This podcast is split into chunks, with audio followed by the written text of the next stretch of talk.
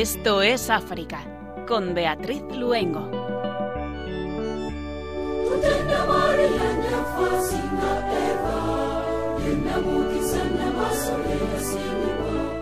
Muy buenas tardes a nuestros queridos oyentes. Les invitamos a que de la mano de María se vengan con nosotros al cercano continente africano y les damos la bienvenida si se acaban de incorporar a la programación de Radio María. Estamos encantados de estar con ustedes, el equipo que realizamos el programa, Javier Pérez en el control de sonido, nuestro compañero de Radio María en Guinea Ecuatorial, Pedro Calasanz y Beatriz Luengo, quien les habla.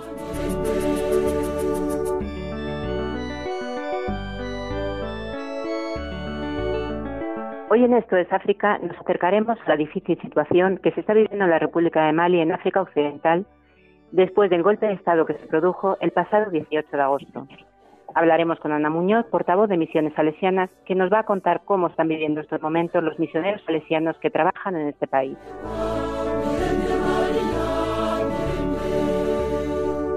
Buenas tardes a todos. Eh, como ya sabéis, África también es el continente de la esperanza. Hablaremos eh, del Milagro de Ver, un fantástico proyecto, entre otros, de la ONG Azul en Acción. Y para ello estará con nosotros eh, en el programa Jesús Franco Vicente, que desde 2007 dirige este proyecto. Y nuestra música hoy nos eh, llega desde Mali, con el coro Sicaso, desde Togo, con el canto en Ewe y un precioso canto al final, bajo el carisma de San Daniel Comboni con la hermana Albertina Marcelino, misionera comboniana. Y de esta manera comenzamos Esto es África.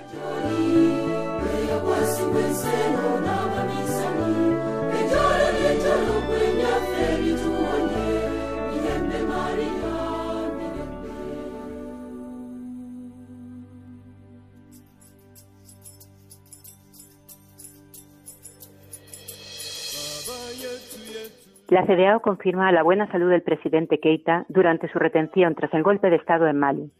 La delegación de la Comunidad Económica de Estados de África Occidental comunicó el pasado domingo su satisfacción tras haberse entrevistado con el depuesto presidente maliense Ibrahim Boubacar Keita, recluido en una villa tras el golpe de Estado del pasado 18 de agosto.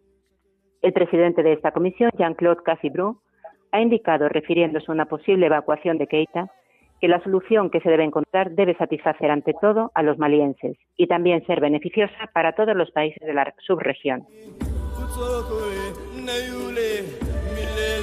África rebasa los 27.000 fallecidos por coronavirus y se acerca a 1,2 millones de casos. El continente africano continúa registrando una tendencia aproximada de 100.000 casos nuevos semanales, de nuevo con Sudáfrica como el país más afectado, con más de 600.000 contagios y casi 13.000 fallecidos desde el inicio de la pandemia. En el este de África, con más de 113.000 casos, Etiopía reemplaza a Kenia con el mayor número de contagios y Sudán es el país con más fallecidos de la región. El Papa Francisco llama y alienta a un obispo en el norte de Mozambique, cuya diócesis es asolada por los yihadistas. El Santo Padre sorprendió a Monseñor Luis Fernando Lisboa, obispo de Pemba, al llamarlo por teléfono después de los ataques terroristas de grupos yihadistas que ha sufrido esta región en los últimos meses, lo que ha generado una grave crisis humanitaria. La voz del obispo es una de las que constantemente señala la grave situación humanitaria en Cabo Dengado, donde se han descubierto importantes reservas de gas frente a la costa, lo que sería el mayor yacimiento de gas natural líquido de África. Los ataques terroristas ponen esa posibilidad de inversión en peligro. El Santo Padre acompaña la situación vivida en nuestra provincia con mucha preocupación y reza por nosotros, ha dicho Monseñor. Obispos de Zambia agradecen al Papa Francisco su donación para luchar contra el coronavirus.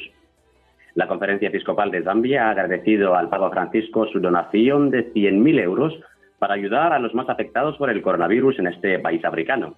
Esta donación se derivará de forma equitativa entre las 11 diócesis del país y será usada para los pobres, los indigentes, las viudas y otros grupos vulnerables sin tener en cuenta su etnia ni religión.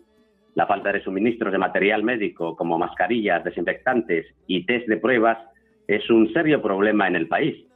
La cuarentena en Zambia ha golpeado la economía que ya estaba afectada por las peores inundaciones que el país ha sufrido en décadas y que han afectado alrededor de 700.000 y que han afectado alrededor de 700.000 personas. Iglesia de Sudán del Sur condenan el asesinato de nueve niños en dos atentados. Uno de los incidentes fue el asesinato el 1 de agosto de tres hermanos cuyos cuerpos sin vida fueron encontrados en su casa de Yuba. El otro incidente fue el asesinato de seis niños que se encontraban entre un grupo de 32 fieles secuestrados en una catedral de Sudán del Sur. En un comunicado firmado por siete confesiones cristianas, incluida la Iglesia Católica, recuerdan que los niños deben ser amados, protegidos, nutridos y cuidados por la comunidad y la sociedad. No deben ser aprovechados, descuidados o abusados. Namibia. Campaña ecuménica Jueves Negro contra la Violencia. Promovida desde hace tiempo por el Consejo Mundial de Iglesias para un mundo libre de estupros y violaciones, esta campaña ha llegado también a Namibia. Debido al aislamiento social obligatorio a causa de la pandemia del coronavirus, casi se han duplicado los casos de abusos perpetrados contra mujeres y niños en este país africano. Destacando cómo, en un periodo de crisis, los abusos pueden agravarse, el Consejo Mundial de Iglesias pidió a toda la sociedad que se comprometiera activamente en la prevención y sensibilización de semejantes violencias, también mediante la creación de espacios, tanto físicos como virtuales, para acoger a las personas en dificultad. La declaración concluye con una oración por un mundo justo y pacífico.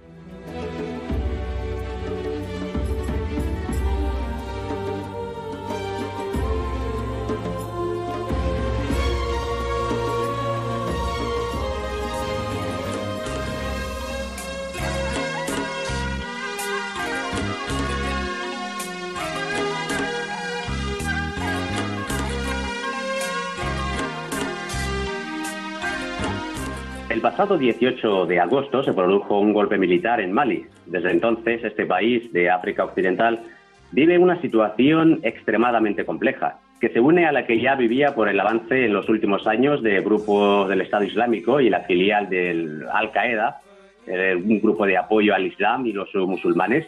Bajo la represión de los militares, el presidente Ibrahim eh, Boubacar Keïta y el, el primer ministro Bobu Cissé dimitieron de sus cargos antes de ser detenidos por los soldados. El jueves de esa misma semana se instauró una nueva junta militar que se autodenominó Comité Nacional para la Salvación del Pueblo y que prometió nuevas elecciones para restablecer la, confianza entre el pueblo y el gobierno. El sábado 22 de agosto, los líderes de la Comunidad Económica de Estados de África Occidental, CDAO, llegaron a Mali para reunirse con los líderes designados por la Junta Militar. Y mientras se producían estas reuniones, cuatro soldados murieron y otro resultó gravemente herido por un artefacto explosivo en el centro del país.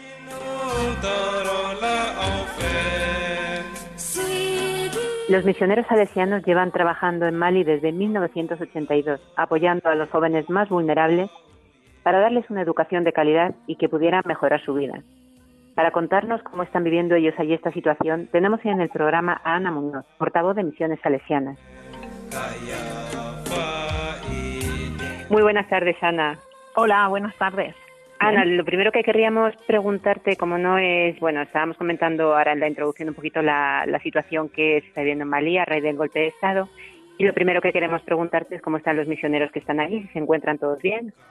Bueno, afortunadamente sí. La verdad es que nada más se produjo, vamos, nos enteramos de, bueno, del levantamiento militar, eh, nos pusimos rápidamente en contacto con ellos y, y, bueno, ya nos contaron que estaban bien, que lo están viviendo todo con mucha tranquilidad y bueno, pues por ahora lo cierto es que como hay una, por lo menos calma eh, relativa, pues eh, bueno, pues todos tranquilos.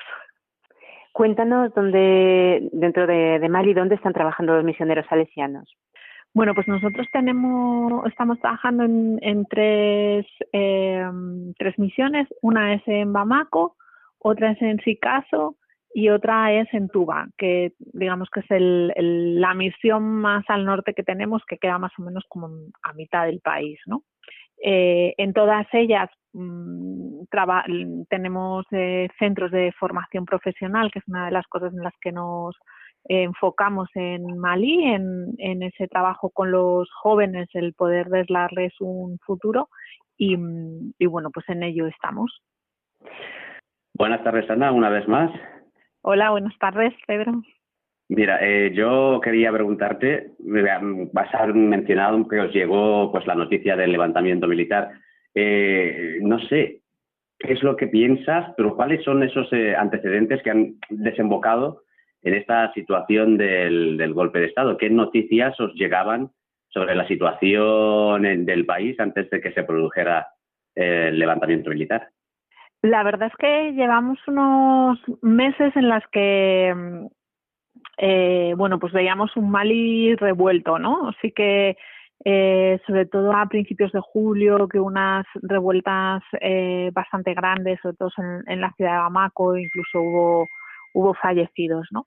La situación no estaba tranquila, pero no solo por estos últimos tiempos, ¿no? Que se acercaban, pues, elecciones, etcétera, sino de hace bastante más, ¿no? Eh, Mali, eh, desde el año 2012 que ya hubo otro levantamiento militar, eh, no ha vuelto a estar tranquilo.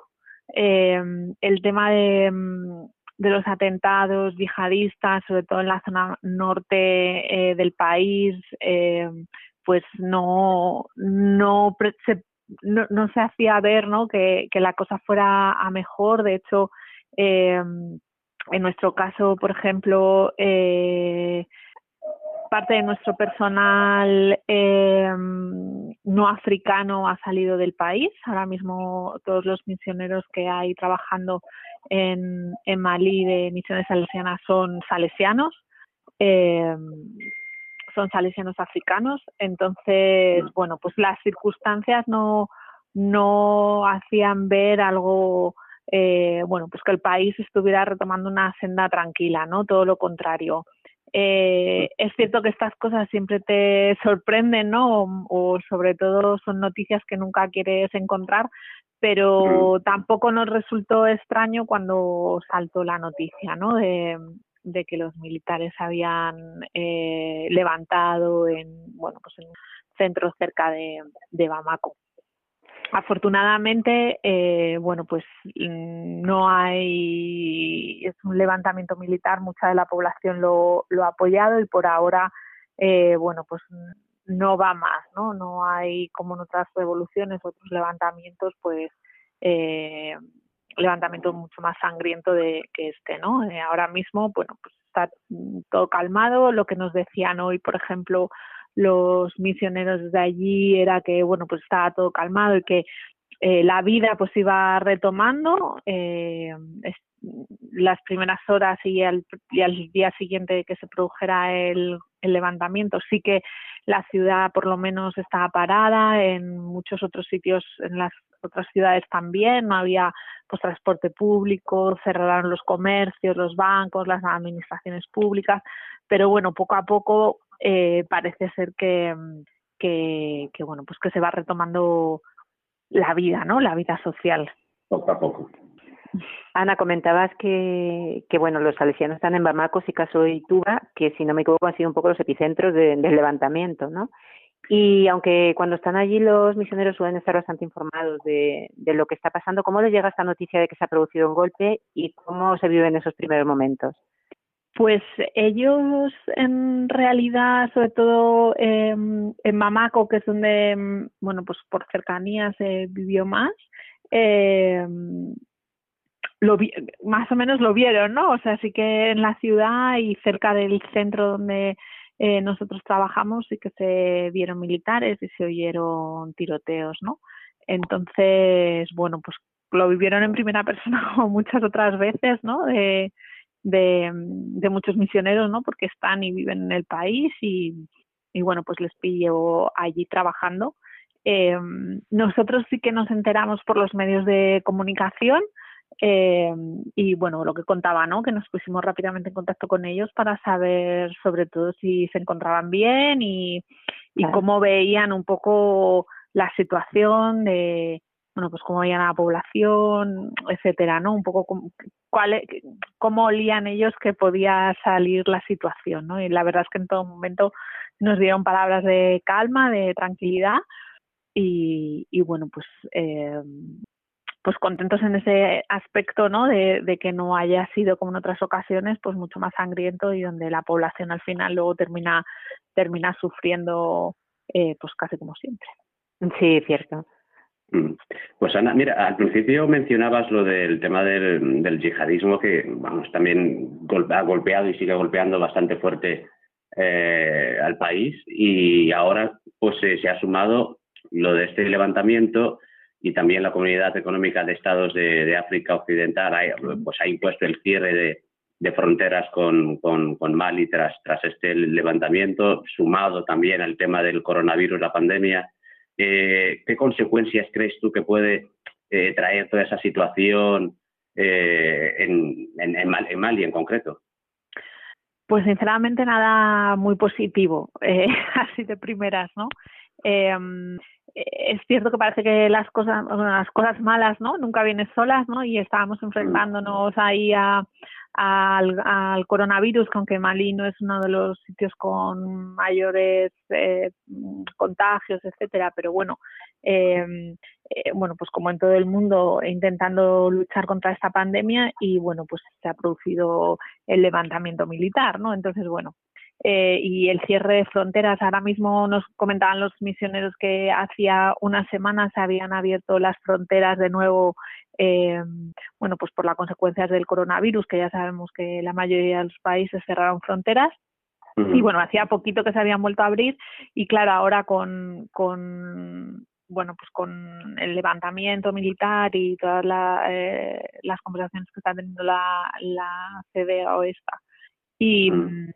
Y, y, bueno, pues para ellos lo que nos cuesta, lo que nos cuentan es que eh, esta situación sí que puede provocar unas consecuencias, eh, bueno, pues muy difíciles para las poblaciones que ya de por sí son bastante vulnerables, ¿no? Eh, ellos hablaban sobre todo de miedo a la subida de precios de los productos básicos, sobre todo de la comida, porque eh, pues a lo mejor no puede entrar, que hay todavía eh, pues esas transacciones económicas que no se van a poder realizar ni van a poder pasar eh, pues alimentos y que el combustible bueno pues también eh, aumenten los precios. Con lo cual esto a, a, a corto medio plazo al final va a repercutir en, en la población más vulnerable que no va a poder acceder pues a alimentos y a productos a productos básicos. Y ahora mismo es digamos la, la preocupación eh, mayor con respecto a la población y bueno pues con respecto a la situación del país eh, bueno pues que se produzcan revueltas eh, y ya con unas circunstancias pues mucho más complicadas no por ahora parece ser que esto no va a ocurrir o que no está ocurriendo pero bueno, otras veces no ya nos dicen que hay que ser muy cautos y muy prudentes, ¿no? Por eso desde Misiones Salesianas pedimos ese diálogo a en, todas las par para todas las partes y que no se cierren puertas para que eh, bueno, pues la situación eh, pueda ir volviendo a la normalidad lo antes posible. Ana, el 22 de agosto los líderes de la CDAO llegaron a Mali para presionar a la Junta Militar por un rápido retorno a un gobierno civil, ¿no? que es una, un poco una de las promesas que tienen hechas. Sin entrar en valoraciones eh, así de tipo político, pero ¿qué impresiones os llegan desde allí sobre el futuro de Mali y el después de este golpe de Estado? Porque en cuanto a las negociaciones de la CDAO, parece que está un, el tema un poco estancado. Comentábamos en las noticias que habían visitado al presidente Keita, que estaba bien pero como que está ahí un poco parado, ¿no? Pero ¿qué, qué dicen los misioneros allí sobre, ese posible futuro, ¿no? Después de este golpe de Estado.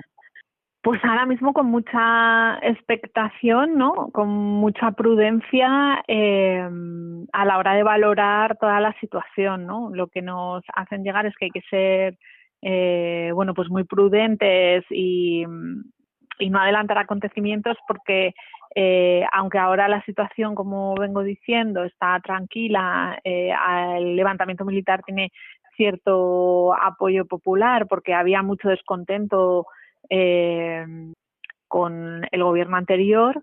Eh, pero bueno, estas cosas, aunque sí que es cierto que mmm, la Junta Militar ya ha dicho que bueno, pues que sería un momento de transición de unos años, pues yo creo que ahí en esos unos años va a estar un poco la clave, ¿no? Y, y, y, que verdaderamente eh, se retome la normalidad democrática eh, pues lo antes posible y ahí eh, eh, bueno pues las fronteras etcétera pues probablemente se abran antes y bueno pues eso que estábamos temiendo eh, que contaba anteriormente de bueno pues de miedo a, a que, a que, no se pueda acceder a productos básicos y a combustible, pues que verdaderamente no se llegue, no se llegue ahí, ¿no? Que eh, has mencionado ahora lo de lo de la normalidad. Yo en, Guinea, eh, en Guinea, en mi país, he tenido la, la, suerte, ¿no? La oportunidad de conocer el trabajo de los de los salesianos y, sobre todo el trabajo con, con los jóvenes.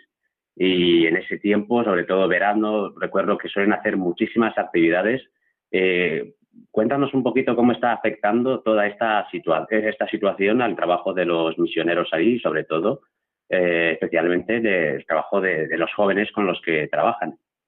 Bueno, pues ahora mismo, como venimos de una situación eh, también un poco peculiar, ¿no? O diferente al resto de años, porque venimos de, de todas estas, eh, bueno, pues de las consecuencias de la pandemia del coronavirus, pues eh, ya estaban los colegios eh, y los centros educativos cerrados, ¿no? Entonces se mantiene ese cierre, eh, al menos hasta el comienzo del curso, pero lo que sí que se está trabajando con ellos, sobre todo con los jóvenes que tienen que examinarse, que puedan presentarse sus exámenes oficiales y que, bueno, pues consigan su superarlos, ¿no?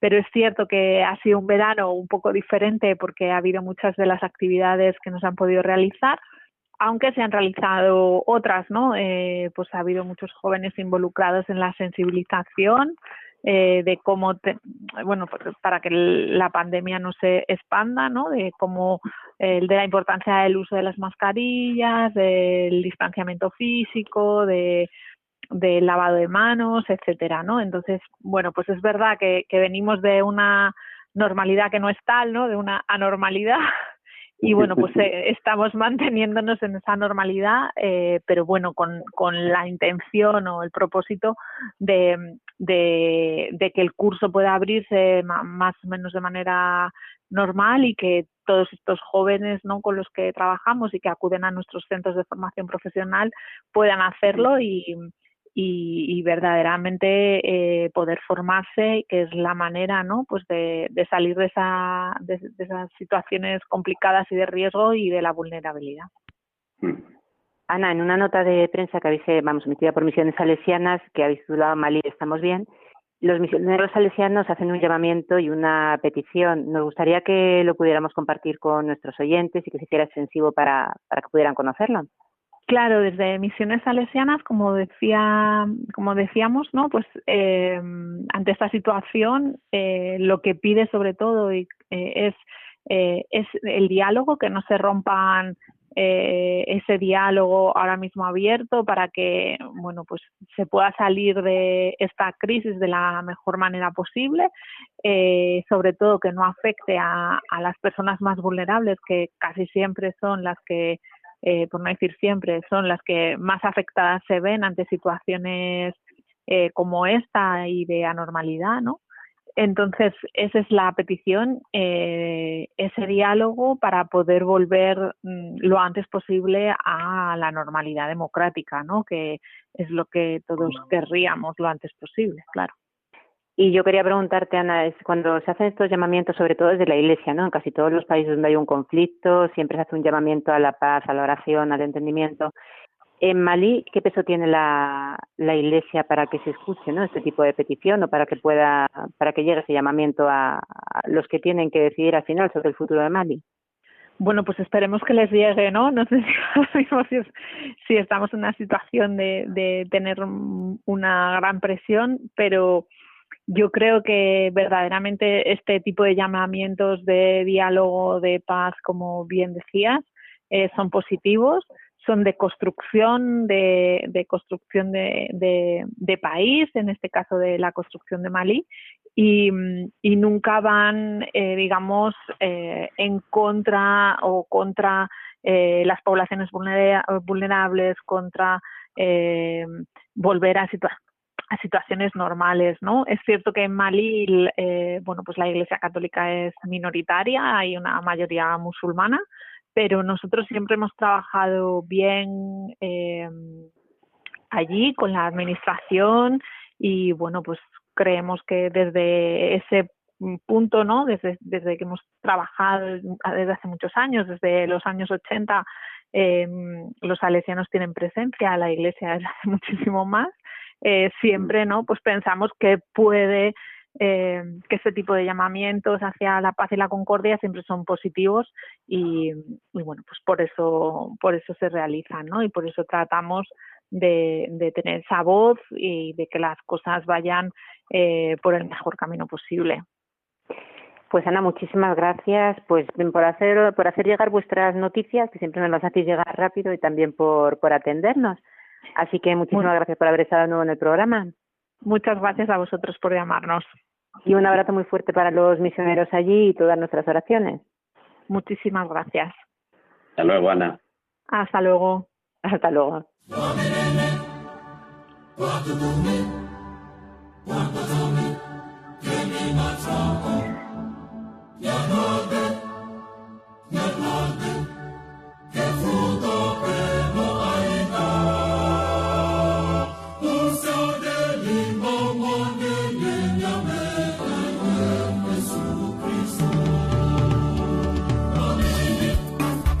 Continuamos en el programa Esto es África, aquí en Radio María.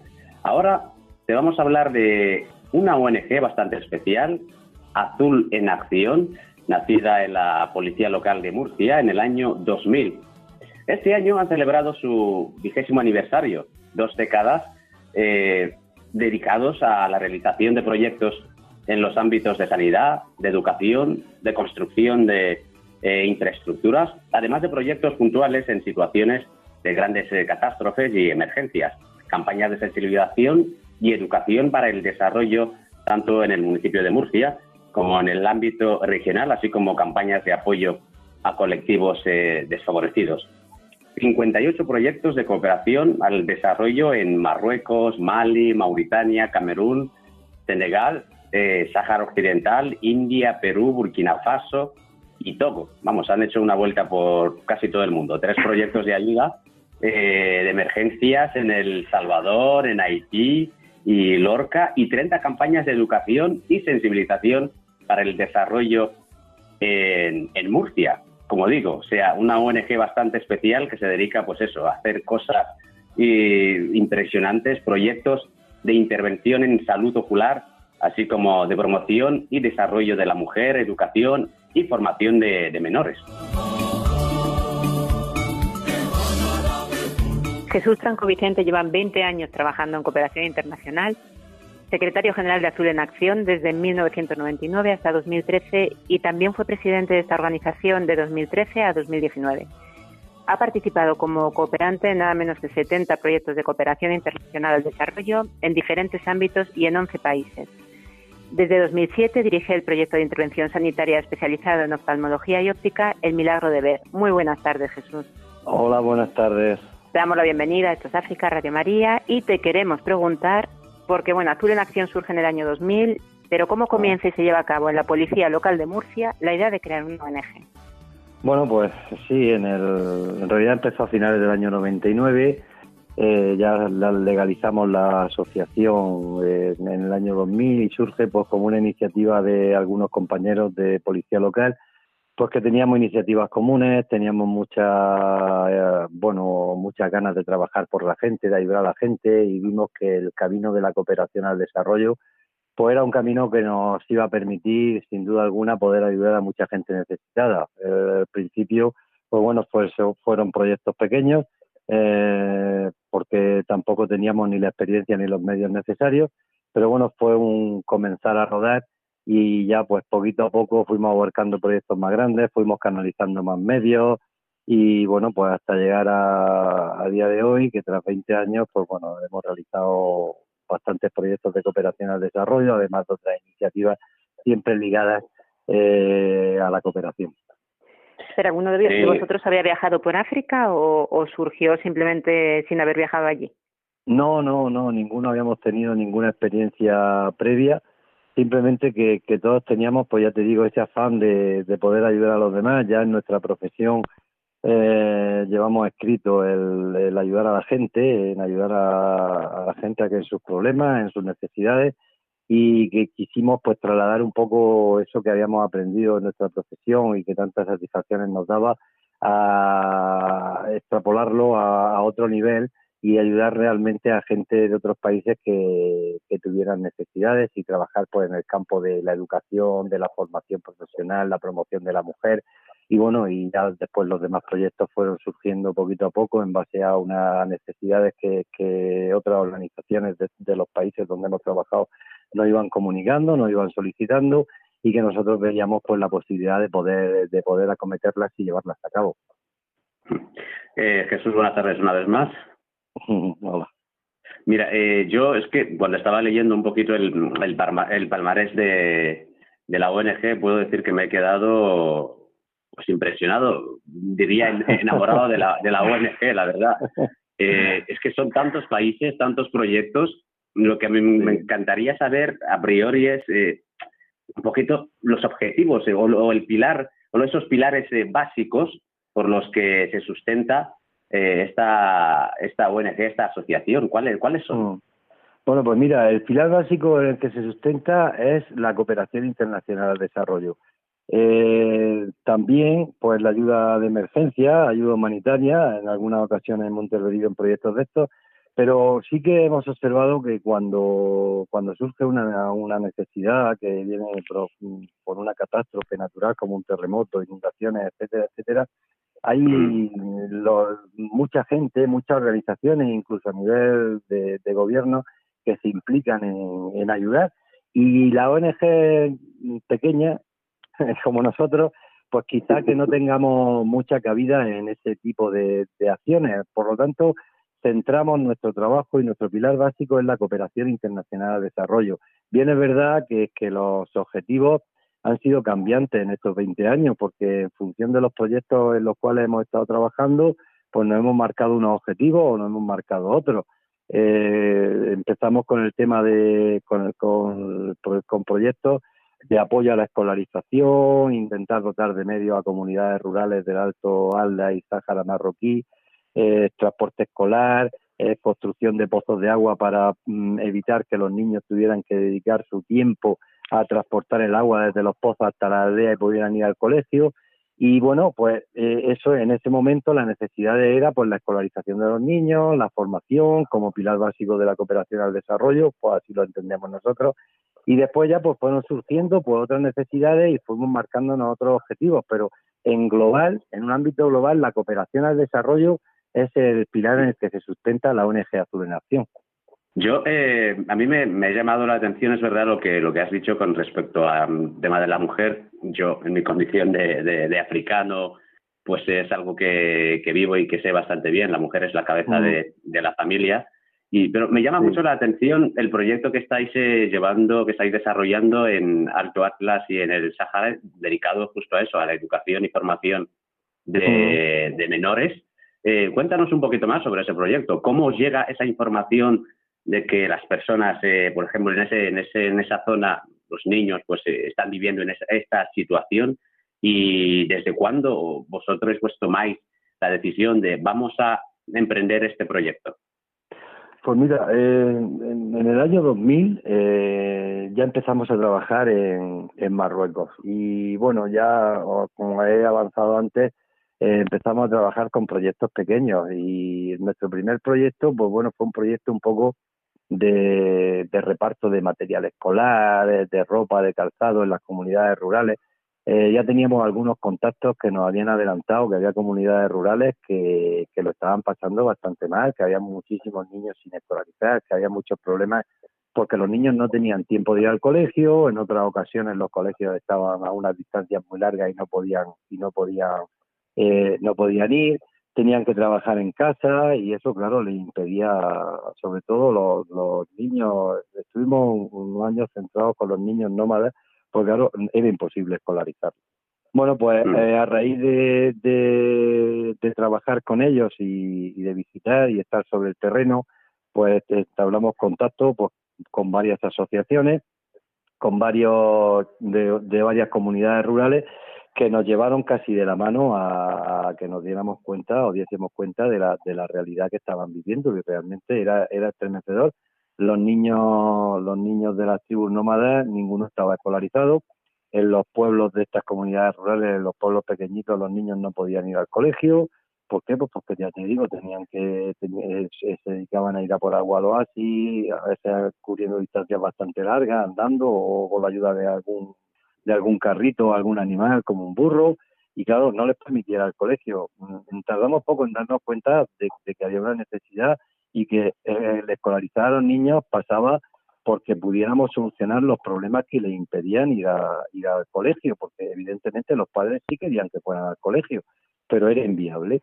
Entonces, pues empezamos a trabajar en proyectos que, aunque no fuesen directamente eh, en el plano educativo o en el campo de la educación, sí que iban destinados a solucionar esos problemas que impedían que los niños se escolarizaran. estuvimos trabajando en proyectos de construcción de pozos de agua en, aquellos pueblos donde los niños no podían ir a clase porque tenían que ir diariamente a recoger el agua, eh, proyectos de transporte escolar, eh, donamos dos eh, vehículos de transporte escolar a una comunidad rural del Alto Atlas y con eso se pudo solucionar en parte el problema. Y, bueno, pues desde entonces estamos trabajando con ellos. Ahora bien es verdad porque muchas de esas condiciones que les impedían a los niños escolarizarse han desaparecido, en parte por el propio desarrollo del país, en parte por las acciones que nosotros y otras ONG han llevado a cabo, pero seguimos trabajando y sobre todo ahora estamos con la, más que con la escolarización de los niños, con la habilitación de guarderías para que los niños puedan ir a temprana edad al colegio porque los sistemas educativos de estos países, en concreto Marruecos, no permiten que los niños vayan eh, a una temprana edad al colegio, con lo cual cuando se incorporan al colegio, pues ya tienen una edad más o menos avanzada y tienen que empezar desde cero. Y las madres no pueden eh, suplir esa formación que se les puede dar en una etapa, mm, dijéramos, preescolar. Y por eso también estamos trabajando en proyectos de alfabetización del colectivo de la mujer para que en aquellos casos que los niños no puedan incorporarse a lo que en España o en otro país desarrollado sería un preescolar, puedan las madres suplir esa, esa carencia y eh, de alguna manera pues empezar a trabajar con los niños en, aprender a leer, aprender a escribir y que cuando se incorporen al colegio ya tengan una base. Estamos bastante contentos con este proyecto porque no en vano son 20 años con los que estamos trabajando ya en él.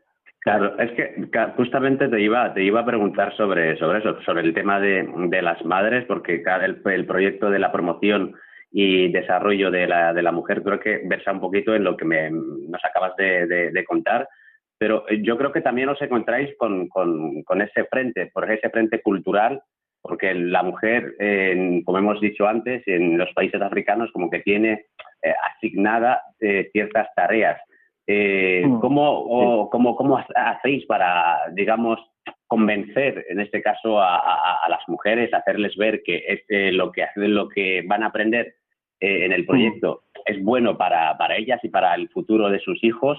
¿Y cuáles son, pues esos, los objetivos que vais consiguiendo con respecto a ese proyecto de promoción y desarrollo de la mujer? Sí, claro, no voy a descubrir nada nuevo, si, si porque vosotros ya sabéis, eh, sobre todo tú, si vives en África, cuál es el rol de la mujer, tanto en el ámbito mm. familiar como en el social.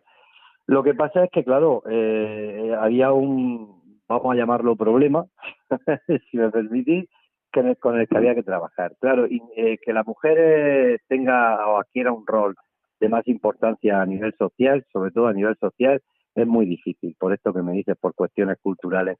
Nosotros eh, desde el principio pensamos que, conseguir que la mujer ocupara su puesto en la sociedad, el puesto que se merece, porque de hecho eh, ya lo desempeña, aunque no lo, aunque no lo tiene, pero lo desempeña.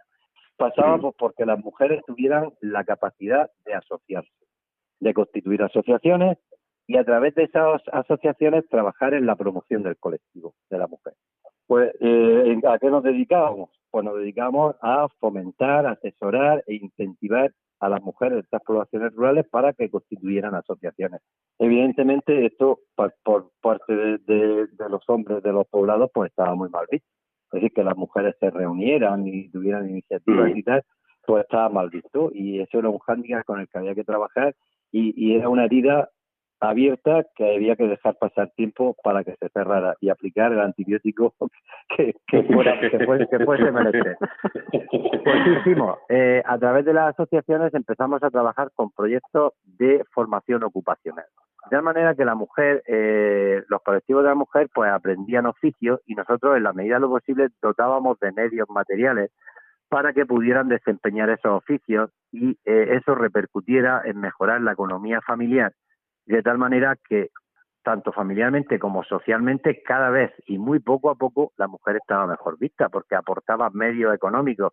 Sí que salía de casa y se dedicaba a cosas que culturalmente no eran las que tenían asignadas, pero como mm. contraparte aportan medios económicos a la, a la familia. Ahora en la dinámica que tenemos, todos los años eh, ponemos en marcha nuevos talleres, todos los años intentamos abrir eh, alguna tienda en zonas de estas donde en zonas donde el turismo eh, funciona mejor para que puedan comprar y obtener recursos económicos y ella está la más de contenta.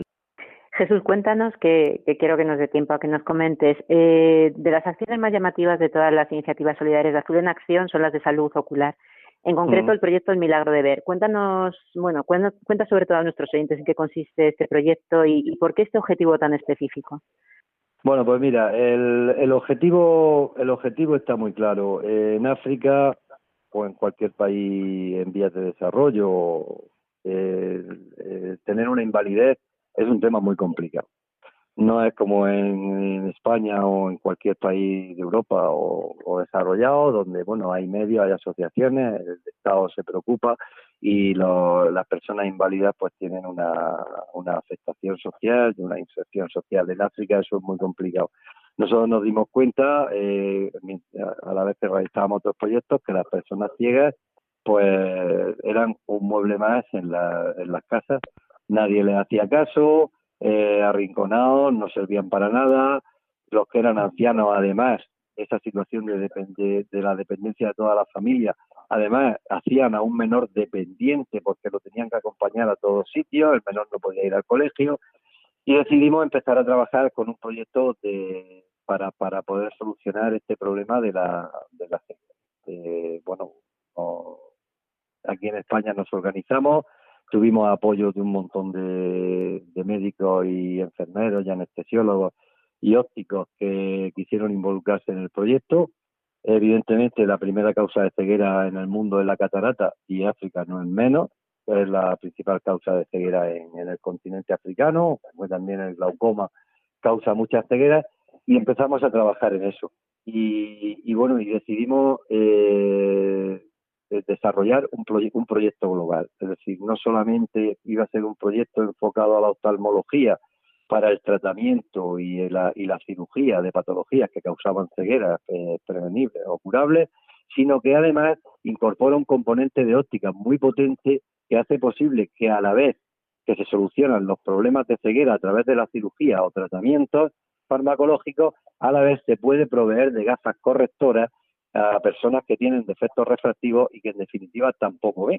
No, tienen, no son ciegos por patología, pero sí son ciegos por defectos refractivos. Entonces, con unas simples gafas que se les pueden proporcionar después de hacerle, evidentemente, la, un test de agudeza visual, pues esa persona recupera la vista. Y eso, así a grandes rasgos, ese es el proyecto. Se trata de, de curar a personas ciegas y intentar eh, que el proyecto sea lo más completo posible a la hora de que se le pueda eh, se le pueda dar a esa persona la mayor calidad posible en la asistencia tanto sanitaria como en. Y cuéntanos, bueno, hablábamos de países tan variados como Mauritania, Marruecos, Senegal, Mali, Camerún o Sáhara Occidental. Antes hablabas también de la dificultad que había y de los problemas en estos países para gestionar los recursos. ¿Cómo os organizáis para trabajar allí? ¿Quiénes son vuestras contrapartes? Bueno, pues siempre que es posible trabajamos con contrapartes de misiones católicas. ¿Por qué? Porque la experiencia de estos 20 años ha sido muy buena y no es fácil encontrar una contraparte en un país de África que te responda al 100% y con misiones católicas siempre hemos obtenido una colaboración y una respuesta plenamente satisfactoria. En Mali estuvimos trabajando con misiones salesianas, en, en Togo trabajamos con, con las misiones de la Salle y con el Verbo Divino, y bueno, siempre que ha sido posible, pues hemos trabajado con misiones católicas. Cuando no ha sido posible, trabajamos con asociaciones locales que nos prestan cierta cobertura, pero nunca perdemos el prima de tener eh, o el objetivo de tener apoyo de las misiones católicas que podamos encontrar en ese país. Por ejemplo, eh, ahora estamos trabajando ya cuatro años consecutivos en Senegal. En Senegal nuestra contraparte directa no es no son misiones católicas, es una asociación se llama Diante Bubés, pero sí que nos apoyamos mucho en misiones católicas para, sobre todo, para hacer las listas de personas que necesitan, que van a necesitar asistencia, para eh, difundir la iniciativa entre la población, para que luego cuando montamos el hospital venga la gente que tiene problemas de, visión, en fin, eh, básicamente han sido misiones católicas, aunque claro, hay países donde pues todavía no hemos podido encontrar eh, ese apoyo de la misión católica que nos sirva como contraparte, porque claro, eh, la misión de la contraparte, pues supongo que sabéis que es muy importante, eh, tanto a la hora de las relaciones con las instituciones locales, como de la difusión de los proyectos, como de, todo el tema de, impuestos en aduanas cuando pasamos los contenedores. Entonces, bueno, en los países que ha sido posible, hemos tenido a, las misiones católicas y, en lo que no ha sido posible, pues con asociaciones que nos han ofrecido cierta garantía. Eh, Jesús, como seguro sabrás, esta obra de, la Virgen, esta obra solidaria que es Radio María, pues se encuentra pues expandida ¿no? por, casi todos los eh, países. Eh, queríamos, quiero saber cuál, cuál ha sido y, es vuestra relación con Radio María en esos países africanos donde, donde vais a menudo. Bueno, pues para nosotros la relación con Radio María ha sido muy buena y, además para nosotros muy necesaria porque en gran parte de los proyectos ha sido el medio por el que se han difundido los proyectos a la población, sobre todo los proyectos sanitarios, en los que había que, comunicar a la población de un país que una ONG española eh, eh, dedicada a la oftalmología y la óptica iba a estar trabajando de tal fecha a tal fecha en un sitio determinado. Eso en África no es fácil difundirlo. Y nosotros a través de, Radio María, pues la verdad es que ha funcionado perfectamente porque sabemos de hecho que es una, es una radio que se escucha muchísimo en África y que difunde perfectamente este tipo de iniciativas y llegan a la gente y la gente pues pues responde. Para nosotros ha sido extraordinario el poder contar con Radio María pues en casi todos los países donde hemos trabajado. Hmm. Y Jesús, que... así que se nos, perdona Pedro, que voy, voy a preguntarle eh, ya un poquito así más personal. Eh, has mm. estado muchos años viajando a África y nos gustaría, porque como ya nos estamos quedando casi sin tiempo, nos gustaría conocer qué te ha enseñado tu experiencia africana, qué te haya servido en tu vida personal, en tu familia, en el trabajo, en tu forma de ver la vida. Pues muchísimo, muchísimo, porque, bueno, cuando se trabaja en, en el tema de la cooperación, o bueno, la ayuda humanitaria, en fin, ayudar a los demás, nunca esperas recibir nada a cambio, son trabajos que se hacen de forma pues altruista, pero luego te das cuenta que, que aunque tú no lo buscas, pero sí que recibes. Y lo que recibes es muchísimo más, de, a, menudo muchísimo más de lo que das. Pues aprendes que hay otras formas de vivir, eh, que se puede vivir sin ser dependiente de una sociedad de consumo, que hay cosas más importantes que, que el teléfono móvil o que o que tener un coche de alta gama, en fin, aprendes que hay cosas eh, que nosotros, o por lo menos yo, ya las tenía prácticamente olvidadas y que son súper importantes. África me ha enseñado el valor de la familia, eh, la unidad familiar y sobre todo me ha enseñado eso, que se puede vivir sin tener tanto y, y valorar otras cosas. Yo siempre desde el principio me llamó mucho la atención, eh, desde los primeros proyectos que nos estábamos trabajando en el Sáhara, de que había proyectos en los que trabajábamos con población local, ¿no? ellos trabajaban con nosotros, pues a lo mejor en limpieza de acequia o acondicionamiento de edificios, no sé. En varios proyectos la población local trabajaba con nosotros. Y había una hora al día en que todos desaparecían. ¿y dónde está? ¿Y dónde está esa gente? ¿Se han ido? Si es que no han dicho nada, ¿tú sabes dónde están? Bueno, pues tú sabes dónde estaban. Se habían ido a la duna a ver el atardecer. Eso era importante y, y cuando descubrimos lo importante que era, nosotros también nos íbamos a la duna a ver el atardecer. Eso era una experiencia tan maravillosa que nosotros no teníamos ni idea y lo aprendimos de y lo aprendimos de ellos, lo aprendimos de ellos. Eh, y como eso, pues por mil cosas. Y, bueno, en general, en África hay muchísima gente buena, ¿eh? Muchísima gente buena, gente que lo da todo, gente que trabaja incondicionalmente, gente sincera y bueno, nosotros estamos, yo a nivel yo a nivel personal eh, me ha aportado muchísimo trabajar en África y conocer eh, y conocer todos estos países y conocer la gente, porque no sé, a lo mejor cuando si vas de turismo, pues te encuentras un tipo de gente que vive del turismo, es su modo de vida y su trabajo es agradar al turista, pero cuando trabajas con la gente codo con codo, donde ellos no tienen necesidad de agradarte, porque no van a obtener nada de ti, mm, y ves que, que lo que hacen es sincero y que lo que te ofrecen es sincero y la amistad es sincera, pues eso te aporta y te llena y te da una paz y no sé, no sé. a veces estas cosas es muy difícil explicarlas. ¿eh? Hay que vivirlo. Jesús, que nos hemos quedado ya sin tiempo, muchísimas gracias. Yo tengo que decir como tú que hay que pararse a ver los atardeceres africanos, que son maravillosos. Y sí, sí. Pedro, porque de Guinea y seguro que ya ha visto muchos, pero cuando vas a son muy bonitos, hay que verlos. Así que muchísimas gracias, Jesús, y nada, encantado de haberte tenido con nosotros en el programa. Nada, muchísimas gracias a vosotros. Espero poder seguir trabajando en África con Radio María muchísimos años y os felicito por la labor que hacéis, de verdad, que es muy importante. Pues muchísimas gracias, a vosotros y seguimos en contacto. Gracias, Jesús. Chao. Venga, un abrazo. Adiós.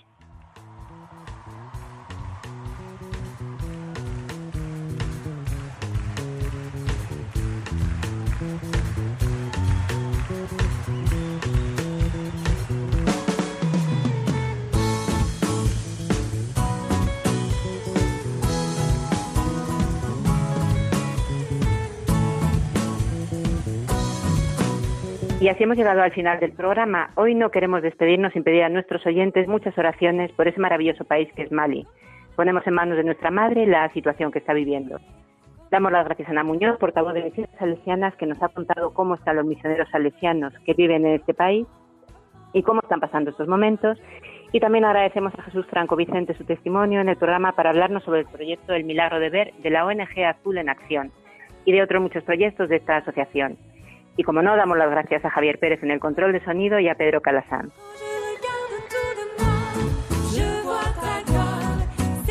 Hoy, para terminar, nos gustaría compartir con ustedes una preciosa canción que nos ha llegado junto con el blog del 11 de agosto de las misioneras combonianas. El título del blog es eh, Feliz trabajando por la vida y lo escribe Albertina Marcelino, una joven misionera comboniana nacida en Mozambique. Ella trabaja actualmente como enfermera en la comunidad de Villagilda, en Khartoum, en la comunidad de Santa María Hospital, en el que tuvo lugar el milagro para la canonización de San Daniel Comboni. Con ella y esta letra llena del carisma de este santo nos despedimos. Les invitamos a que continúen con nosotros aquí en Radio María y si Dios quiere estaremos con ustedes de nuevo dentro de 15 días. Que María les guarde y les acompañe siempre. Solo por tu amor que daré mi vida, por tu redención.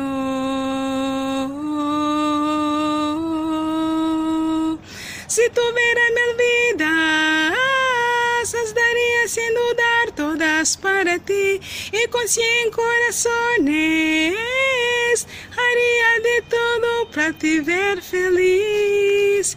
No se quiere imaginar, dejar de pensar en ti, no te dejaré de amar.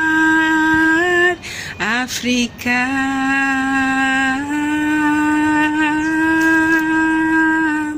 África.